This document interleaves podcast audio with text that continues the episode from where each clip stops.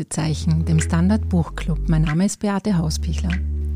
Wir sprechen heute über die Geschichte meiner Sexualität von Dobi Lackmacker.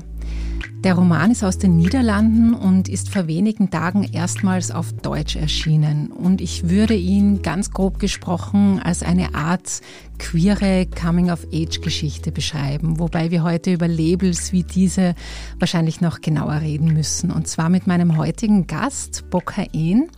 Bokaen lehrt und publiziert zu Gender and Sexuality Studies, unter anderem an der Uni Wien und Bokhain macht auch Lehrveranstaltungen und Workshops zu den Themen Intimität, Sexualität und Beziehungsformen und ist auch in verschiedenen anderen Aktivitäten involviert, zum Beispiel bei der Arbeitsgruppe zu diversitätsgerechter Sprache, die es im Bundeskanzleramt vor wenigen Jahren gab. Und falls sich jemand wundert, dass ich meinen heutigen Gast weder mit sie oder er anspreche oder beschreibe, Bokaen ist nicht binär. Hallo Boka, freut mich total, dass du da bist heute. Hallo Beate, ich freue mich auch sehr, dass ich da bin. Ja, ich, bevor wir richtig loslegen, äh, fasse ich ganz, ganz kurz das Buch zusammen, das wir beide gelesen haben. Die Geschichte meiner Sexualität ist eine autobiografische Erzählung über Lackmakers Leben ungefähr zwischen dem 17. und dem 25. Lebensjahr. Das war auch jene Zeit in Lackmakers Leben, als Tobi Lackmacker noch als Sophitos Leben ging und Erfahrungen mit Sexualität, Begehren, mit massiven Angstzuständen macht, äh, also Erfahrungen erzählt, wie es auf der Uni war, mit den miesen Jobs, die sie angenommen hat, mit Tod und Geschlechteridentitäten. Also es sind durchaus große Themen, die hier angeschnitten werden. Und heute, ich habe es schon angesprochen, lebt Lackmacker als Transmann in Amsterdam. Und die Geschichte, die Lackmacker in dem Buch beschreibt, zeichnet eine Sophie, die weder besonders überzeugt heterosexuell ist, noch überzeugt das Konzept Frau oder Mädchen lebt und trotzdem läuft das Thema irgendwie neben diesen großen Themen, die ich da jetzt schon angesprochen habe, so nebenbei mit, obwohl das ja auch etwas wahnsinnig Existenzielles ist. Boca, fangen wir vielleicht mit dem Titel an, also ganz vorne. Nach den ersten 40, 50 Seiten habe ich mir gedacht, die Geschichte meiner Sexualität, irgendwie trifft das nicht ganz, oder? Wie, wie, war, wie waren deine Erwartungen an das Buch mit diesem Titel? Ja, das ist interessant, dass du das ansprichst, weil ich dachte mir das auch, ähm, weil eben ich wusste nicht viel drüber. Ich wusste, das heißt die Geschichte meiner Sexualität und habe mich auch so gefragt, was da jetzt auf uns zukommt. Und es kommt sehr viel auf uns zu, finde ich. Und ja. manches davon hat mit Sexualität oder Beziehungen oder verschiedenen Formen von Intimität zu tun, aber sehr viel auch nicht. All diese unterschiedlichen Aspekte, die da angesprochen werden, ja in die Entwicklung der, des Selbst im weitesten Sinn von der Hauptperson in mhm. irgendeiner Form reinspielen und dass das alles vielleicht selbst dann, wenn es nicht so ganz offensichtlich mit Sexualität zu tun hat, trotzdem Teil von dieser Entwicklung der Sexualität, der eigenen Geschlechtlichkeit sein kann. Mhm, mh. Und interessant war auch, dass sie eigentlich in diesen Jahren, wo sie eben ein bisschen heterosexuell ist, ein bisschen lesbisch, äh, einfach so ein bisschen, wie soll ich sagen, auch irgendwie sympathisch unvoreingenommen die Dinge angeht, was sie relativ wenig in beschreibt oder was Tobi Lackmacker dann als Transmann relativ außen vor lässt, sind so immer diese Reaktionen von außen. Das ist ja in vielen anderen Erzählungen über ähnliche Themen immer so wichtig. Wie haben die Eltern reagiert? Wie haben Freunde, Freundinnen reagiert? Oder all das, das ist eigentlich relativ wurscht, oder? Ja, ich fand das auch sehr charmant, dass es so gegen Ende hin dann so nebenbei eingestreut wird oder an, an verschiedenen Orten immer wieder angedeutet wird, aber nicht, mhm. also es ist nicht so dieser große Moment, dieses große Jetzt ist die Wahrheit da, jetzt komme ich wirklich als Ich raus. Mhm. Und das fand ich eben sehr charmant. Das kommt ziemlich am Schluss, wo Tobi Lackmacker dann beschreibt, wie das war, wie es den Eltern präsentiert wurde und auch das so nebenbei, dass man weniger Mädchen sein will, sondern mehr Junge, hat er dann das so formuliert. Also dieses Gefühl von damals und das habe ich auch so zurückhaltend gefunden, aber es hat mir irgendwie auch gefallen, weil es irgendwie nicht so von einer totalen Entschlossenheit, sondern es war kein Hadern mehr, aber doch schon in eine Richtung gehend, aber so unfertig. Das hat mir irgendwie gefallen. Ja, beziehungsweise er schreibt dann ja auch irgendwie sowas wie, also dass er nicht so ganz Junge sein will, weil die Jungs genau, sind also ein bisschen Dullis oder so Dullis, irgendwie. Genau, das kommt oft vor, das Wort. Ähm, also es gibt ja oft so dieses Transnarrativ von einem Extrem zum anderen Extrem oder wie auch immer oder die, diese Eindeutigkeit und für manche trifft das zu und für andere trifft das aber ganz und gar nicht zu, dass es mehr so eine Art Suchbewegung ist, an sich mhm. hin und her bewegen, an nicht einfach von einem Extrem ins andere sich hinüber retten oder was auch immer. Mhm. Diese Bewegung, die du beschreibst, ich finde, das trifft es ganz gut, die kriegt Lackmacker doch toll hin, oder? Also das ist schon sehr gut beschrieben. Und vielleicht bleibt deshalb auch das Umfeld ein bisschen außen vor, weil das womöglich dann zu viel ist, was die sich dann auch noch denken.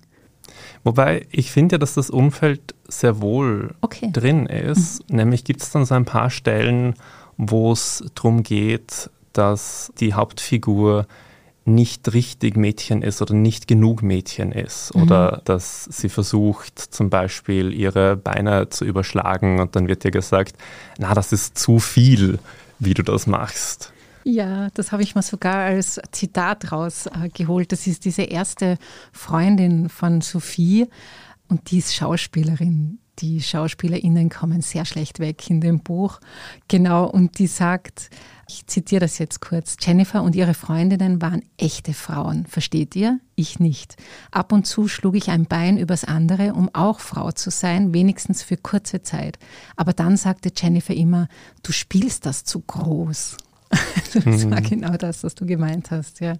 Also das ist auch dieses Geschlechters-Performance ganz schön drin. Und auch, denke ich, diese, diese Schwierigkeit, Geschlechtlichkeit und vielleicht auch Sexualitäten zu leben, die außerhalb seines cisnormativen Rahmens mhm. bestehen, weil es dann immer wieder diese Versuche gibt vom Umfeld, die Hauptperson einzuordnen in eine einfache, verständliche mhm. Form von Geschlechtlichkeit. Also wie funktioniert es dann, dass du ein richtiges Mädchen bist, sozusagen? Mhm. Und das funktioniert für die Hauptperson eben offensichtlich an ganz vielen Punkten nicht. Mhm. Und äh, sehr schmerzhaft wird es dann schon an einer Stelle, wird Sophie verlassen, glaube ich, von einem ihrer ersten Freunde, der sie dann, ich glaube, eine lesbische Fundamentalistin oder eine fundamentalistische Lesbe nennt. Ich glaube, zweiteres. Und das markiert sie in der Erzählung schon als sehr schmerzhafte Erfahrung. Also ich hatte das ein, ein bisschen anders in Erinnerung, nämlich nicht so als schmerzhaft, sondern eher als der kann mich gern haben. Okay. Also eher mhm. als Distanzierung, als mhm.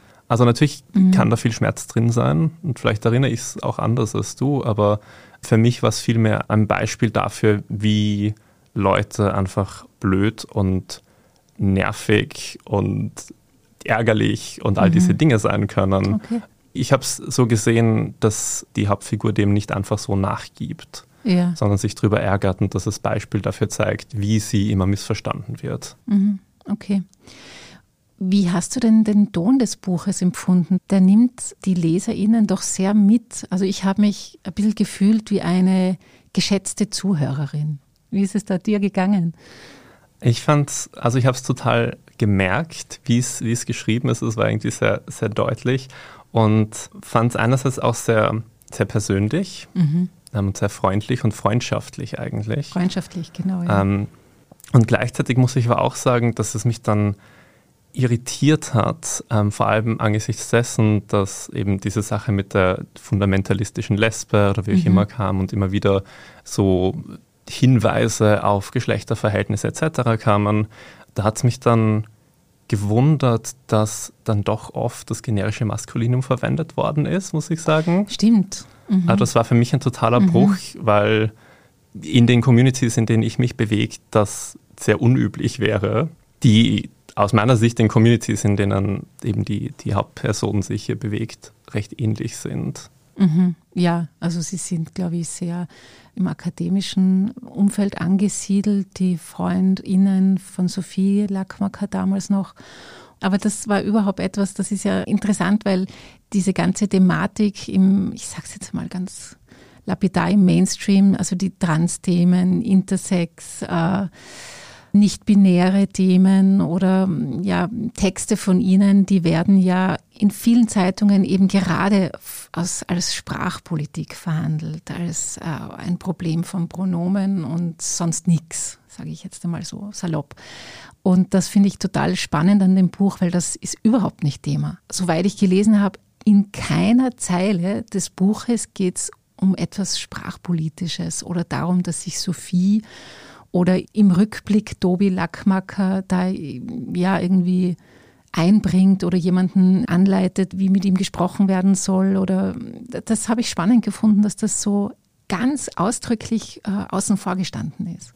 Mhm, das, ist, das stimmt. Ja, ich habe mich auch vielleicht gefragt, ob das eben mit dem niederländischen yeah. Kontext zu tun haben könnte. Und andererseits, also du hast ja vorhin diese AG erwähnt und dass yeah. der ist dann auch ein Leitfaden herausgegangen, der bei der Gleichbehandlungsanwaltschaft rausgekommen ist, mhm. ähm, in dem es vordergründig um geschlechtersensible Sprache geht.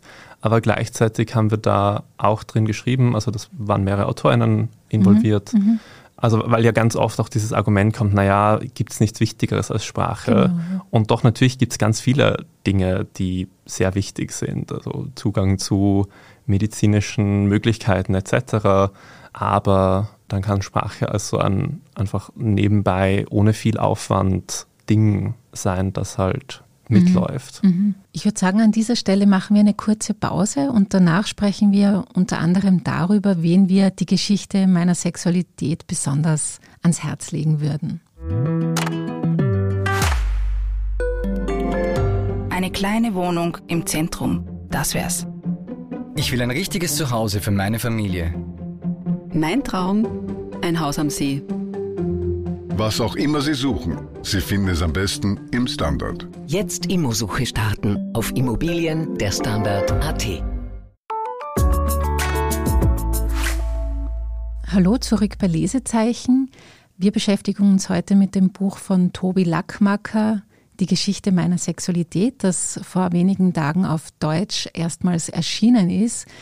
Darum geht es um Geschlechtsidentität, es geht um die Themen eines jungen Menschen auf der Uni, was man auf Uni-Reisen, Studienreisen, die sie wahnsinnig viel unternehmen, interessanterweise, alles erleben, wenn man in den Beruf äh, einsteigt. All das kommt in diesem Buch vor.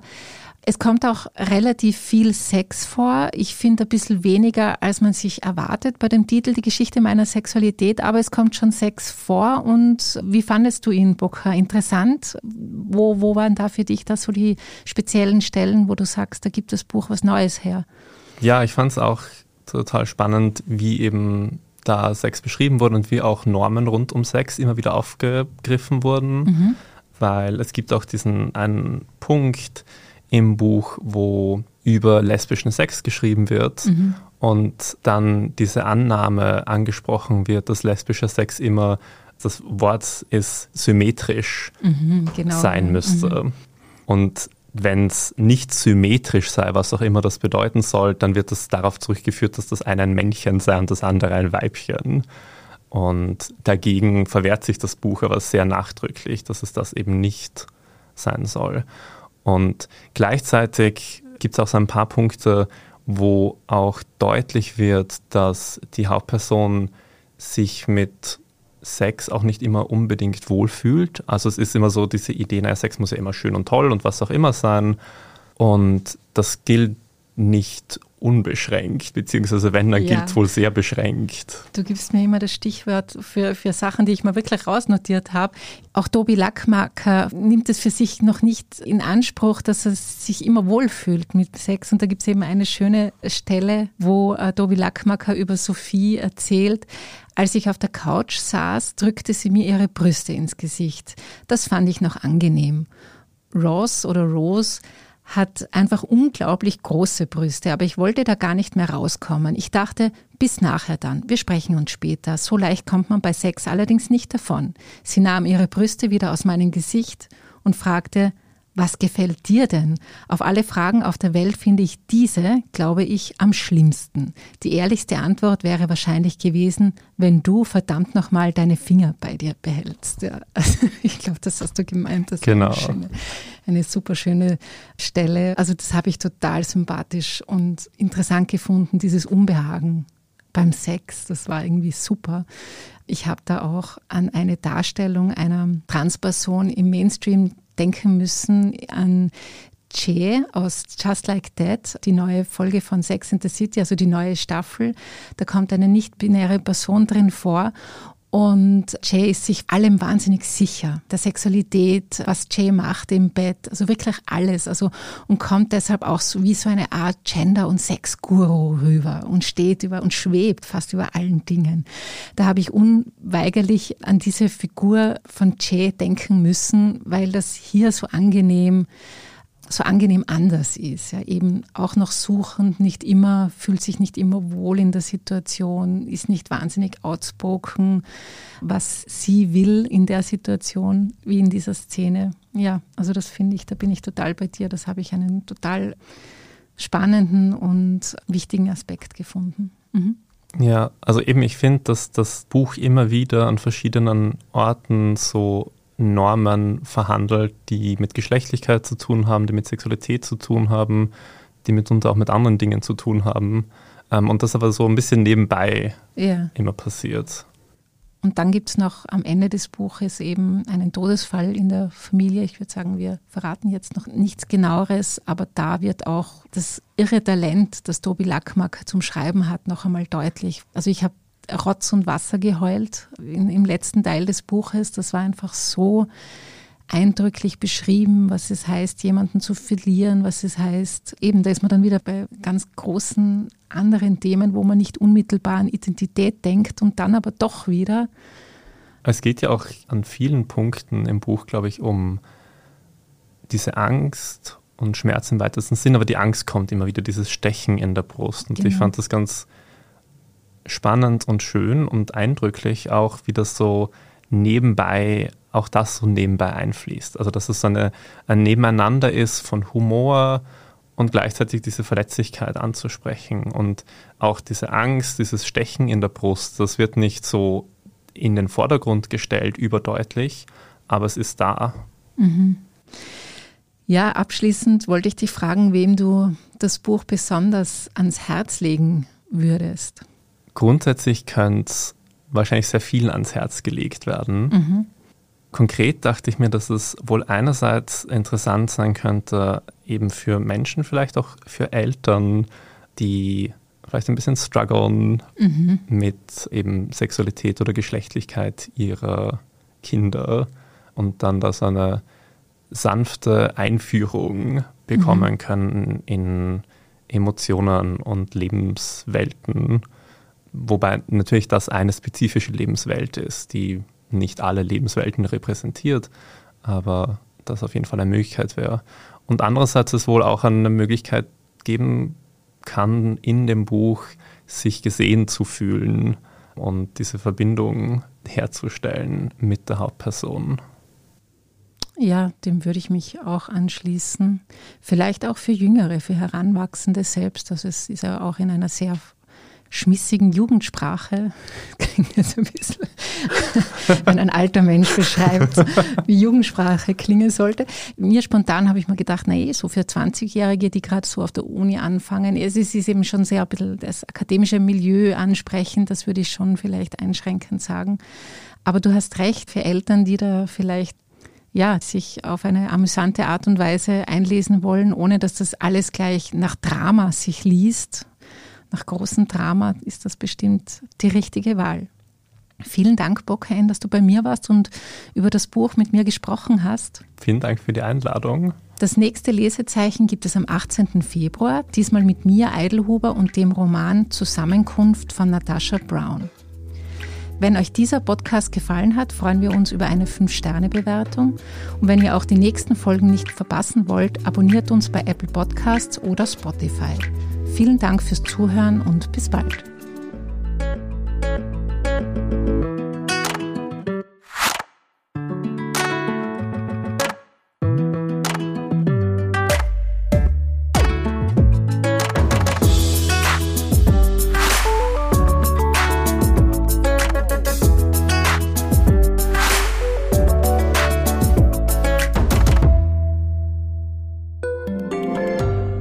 Tag, mein Name ist Oskar Bonner. Ich habe den Standard gegründet, weil es damals einfach keine unabhängige liberale Qualitätszeitung gab. Guten Tag, mein Name ist Anna Haber und ich lese den Standard, weil er genau das noch immer ist. Und das ist heute so wichtig wie damals. Der Standard, der Haltung gewidmet.